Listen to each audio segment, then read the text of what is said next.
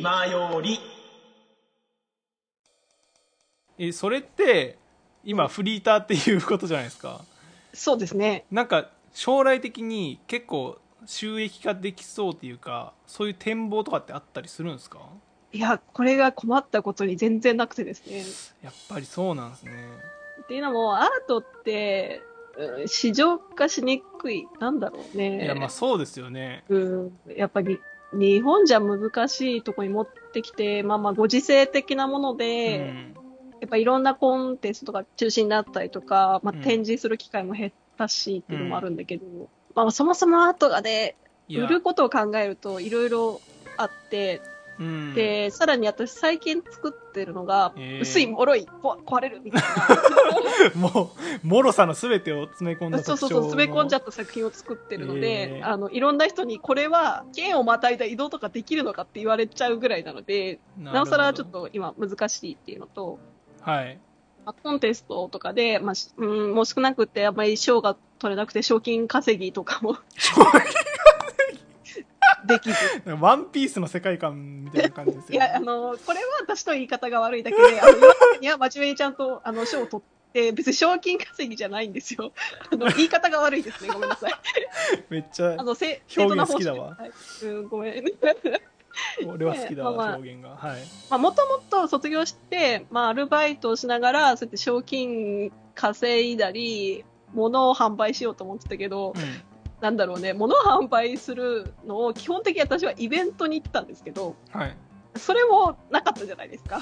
そうですよね。で、だからネット販売の準備ができなくってう、ん。だからそうですね、去年、ガラス関係の仕事で、真面目に胸張って言えるのが、うん。友達のつてとコネを使ってうん、もぎ取った、あの、大学院の授業っていう。え作品じゃなくて？そうそうそう。それも講師ガラスの子に授業するんじゃなくて、そう、うん。非常勤講師で、あの、陶芸の子にガラスを教えに行くっていう。えー、でもそれも立派な仕事ですからね。立派な仕事だし、年齢と経歴で言ったら、あの、早すぎるお仕事をいただいたんだけど。すごくないですか？逆に、うん。でも、あの、100%友達のつてですね、友達の子で。えーいやもうそれもでも才能のうちですよ。やっぱり人間関係もね友達がうん。陶芸やってる子で、今、博士課程にいる子なんだけど、えー、すげえ。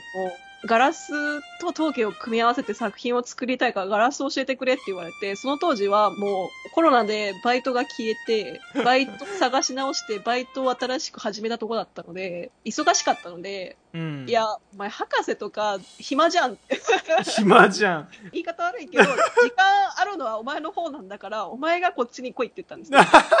いろいろ理由を挙げた。あの、道具を一から揃えるのも大変だから、うん私のとこに、まあ、1週間か1ヶ月泊まりに来てくれたら教えるし、何の道具が必要なのかっていう取捨選択もできるだろうから、はいこっち来てくれたら教えれるよって。ただ私、昼からバイトだけどねって言って、めっちゃ詰ま朝ってんなだけ教えれるって言ったら、じゃあ待っとけって言われて、そいつが持ってきたのが講師として呼ぶっていう手段です。あそういうことかお前が来いっていう。いやーなやっぱりお前が来いっていう。すごいなしたたかすぎるでしょなんかそうそう。おそうなんですよ。えなんかでも結果的結果オーライみたいになってるもんなそうそう、結果オーライで、お前マジかって言ったけどね、私は。いやなんか なんか憎めねえな結果オーライすぎて。今、まとめてから、なんかすごい雑なやりとりになったけど、あの、しっかりちゃんとその友達とは仲良くって、あ のそうで私も大好きな友達なので猫かぶってるんですけど、オブラートに包んだ言い方してるけど、内容は大体そんな感じです。え。ー、あでもなんかなんかほんまかしたわ。最終、うん気持ちがほんまかした。なんか知らんけど。なんか胸が入っているのは去年はそれだけですね。あとはもう作家さん、ガラス作家さんのお手伝いに行ったりとかしてます。なるほど。いやコロナ禍でさやっぱりうん。不要不急のあの外出は控えてっていう言葉に代表されるようにあのあたかもエンタメとか芸術が人間に不必要なものみたいに語られるじゃないですか。まあ、その割に映画とかはね、そうテレビとかは巣ごもり需要と言いますか。そうそうそうそう。あったけど、まあそうですね、感激とか、うん。まあ美術館へ行くだとかは結構敬遠されてましたね。安全までもあったけどね、普段の美術館の様子を。ですよね。なんかそんな喋る感じもないしさ。まあバンクシー展とかは開催されたりしたんでやっぱりネームバリューもあるんだとは思いますけどまあまあ、基本的にそこは、あの、辛いとこであるよね。いや大変な時代にちょうどね卒業して社会に出てっていう風になっちゃったっていうのもありますよねそういうそうそう。まあまあ、私も卒業する前から準備しておけばよかったっていう分は確かにある。いやいしやでも難しいあのっすよ、やっぱ卒業するちょっと前までは、ちょっと違うところに行く気だったのが、すお落ちちゃったっていうのもあるので、えーうんうん。なんかそれを聞いてやっぱりなんかブライダル関係ってやっぱりいいんじゃないかなって思ったんですよね。ああ、まあ確かに。私もでも力入れようかなって思ったんだけど、うん。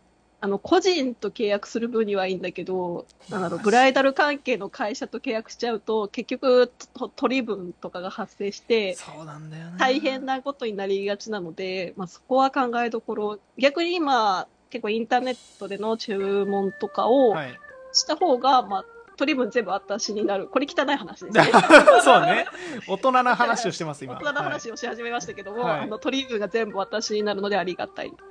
なるほどねまあうんでもどうなんだろうそういう人たちって式場花屋さんとかは結構式場と契約したりとかしてるんだろうけど結構僕の知り合いでもそのフラワーアレンジメントはいはいはいはい。でやってる方とか、まあ、前のバイト先の一つ前の人とかで行ったりしたんですけどもう激務らしくてで給料も低いらしくて。そうなんですよ。やっぱりねブライダル関係ってやっぱりそういうところにお金を落としてくれるっていうありがたさはあるけど、やっぱり取り分問題はありますよねやっぱり。本当に。いや、どの業界でもあると思いますよ。やっぱさ、こっちも、なんだろう、お客さんが手に出しやすい値段と、私ができる精一杯っていうのを考えたりして、はいまあ、作るじゃないですか。はいってなった時に、え特にね、最近は、あの、花嫁さんが自作するっていうパターンも多いのかな。ああ多いですよねちょっと私もウェルカムボードがどんなものか恥ずかしながら分かんないからめちゃくちゃ調べたら DIY ウェルカムボードとかって言って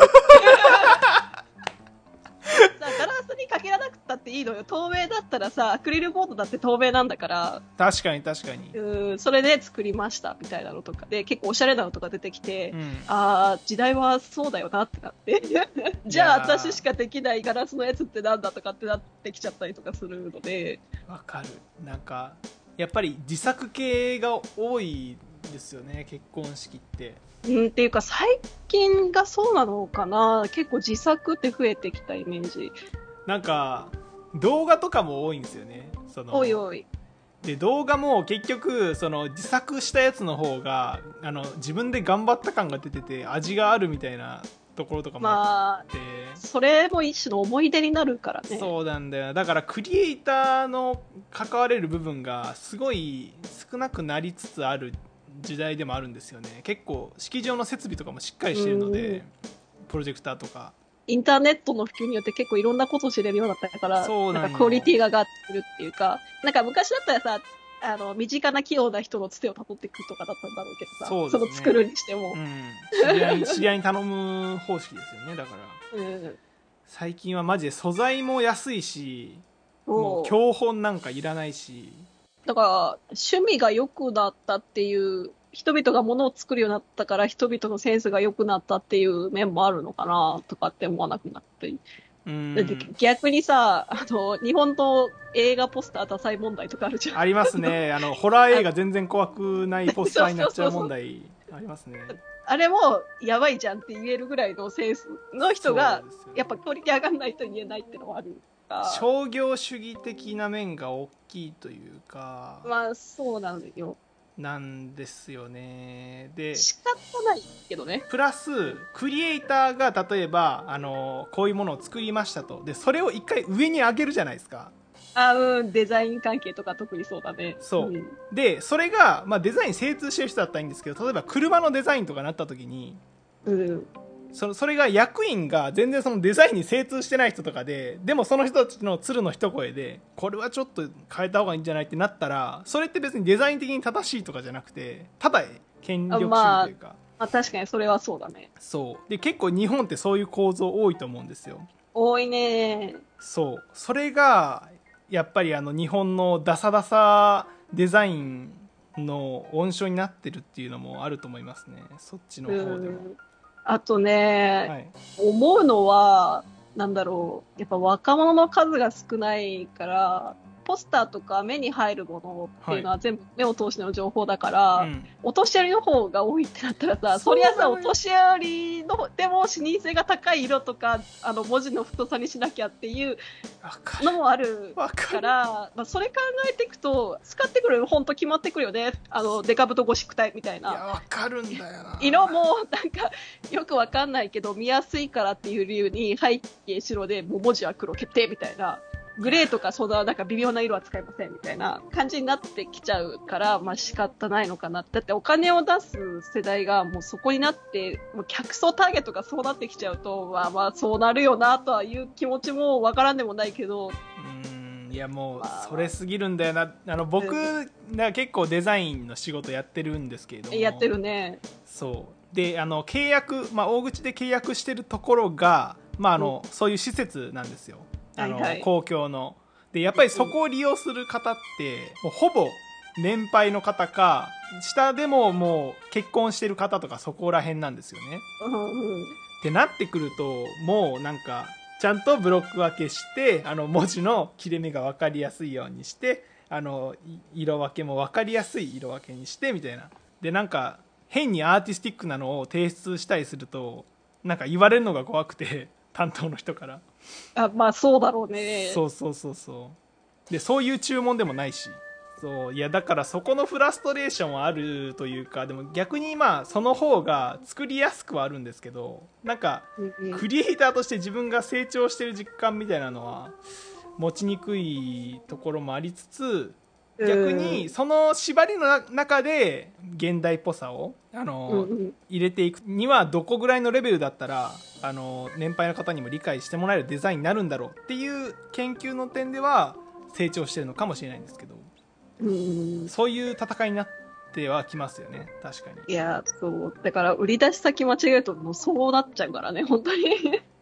そうなんだよな、うんまあまあ、地域的に仕方なかったりっていう、そういうこと結構多いけどね。多いもう田舎だからこその悩みとかいっぱいありますからやっぱりうんうんうん。あるよね。いやーちょっとね盛り上がりすぎてるっていうかやっぱりうん 2人ともそのアートとかデザインに関わってるクリエイターなのでやっぱり思うところがねうーなんだろうね。だからって、あの、まあ、クリエイターだけしか分かりたいものを作りたいわけでもない、うんそうからなんですよそう、難しい塩梅。だからって言って、周りがいきなりこう、センス良くなってくれとか、あの、すまんおと、お年寄りたち目が良くなってくれっていうのは、まあまあ、まあまあ、無茶ぶりっていうか、あの、そうですね。あの、今日学校滅びないかなって思ってるのと一緒のレベルのことねだから、あの、無茶なことですよね。そう、無茶なことだから、まあ、そこの折り合いのつけ方って難しいよなっていうのは、まあ思うね。私もやっぱ、まあ、八中君ほどじゃないけど、うん。デザインっていうか、まあ、なんだろう、自分のさ、展示に関するものだったら、はい。なんかあの、はがき作ったりとか、ポスター作ったりするから、はいはい。で人に任せたりとか自分が作ったりすることもあるけど、私はやっぱおしゃれにしたいとかって気持ちが結構強く出ちゃう。ん。なるほど だけど、他の人の見てたら、いや、これガラスってわかんないじゃんって、またこのフォントかよ、みたいなこと結構あったりする。ああいやもうでもフォントは限られてくるわマジで。視認性を考えるとツイッターとかで流れてくる広告見てこのフォント見にくいなって思っちゃうもんなんかもうそういうマインドになっちゃってる。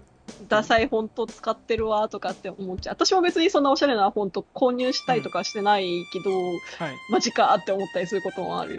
そうね。なんか、うん。あの Mac あるあるとしてはあの小塚ゴシックっていう。のがデフォルトでねあるんですけど小塚ゴシック使ってるデザイン見るとちょっとダサいなって思っちゃったりはしますね。なんか、うん、でも、あれ、まあ、文字としては見やすいんだよね、なんかね。そうですね。なんかでも文字によってダサい文字があったりとかするんですよね。っていうのが気になるごあのフォントではあるので、うん、ね半角の方がいいけど、全角表示になってるとか。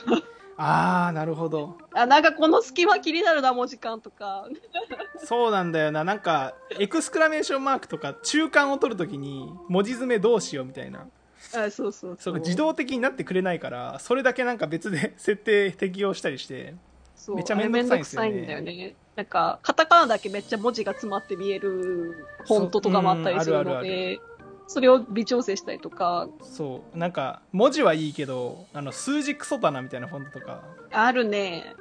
そう。なんかもうデザインでよく使われてる数字の1がんなんて説明すればいいんだろう。あの下の伸ばし棒横棒はいがなくてで上の頭がちょっとでかいみたいな位置上がちょっと水平がちょっとあって、えっと、カーブがあって下に降りてみたいな位置が結構デザインで使われてることが多くて。でそのフォそういうフォントをあまり持ってなくて。ほうほう。わーなんかおしゃれなデザインみんなこの位置使ってるのに俺この位置ねえなっていう悩みがずっとあったりします。う。ああ、なるほどね。そう。俺もこの位置使いてえっていうあるあるなんだよな。いやマジでこれこのあるある理解してくれる人もいるんじゃないかないやーちょっと盛り上がりまくりましたけども一旦じゃあ,、あのここらやめ辺ときます。かでこのあのデザイントークはねあの終了させていただいて、えー次のトークテーマいきたいと思います、気ままに寄り道クラブでは皆様のお便りを募集しています。メッセージの宛先は、気まより公式ブログのメールフォーム、その他感想は、ハッシュタグ、気まよりにて募集しております。そして、この番組をお聞きの皆さん、ぜひぜひ番組購読をよろしくお願いします。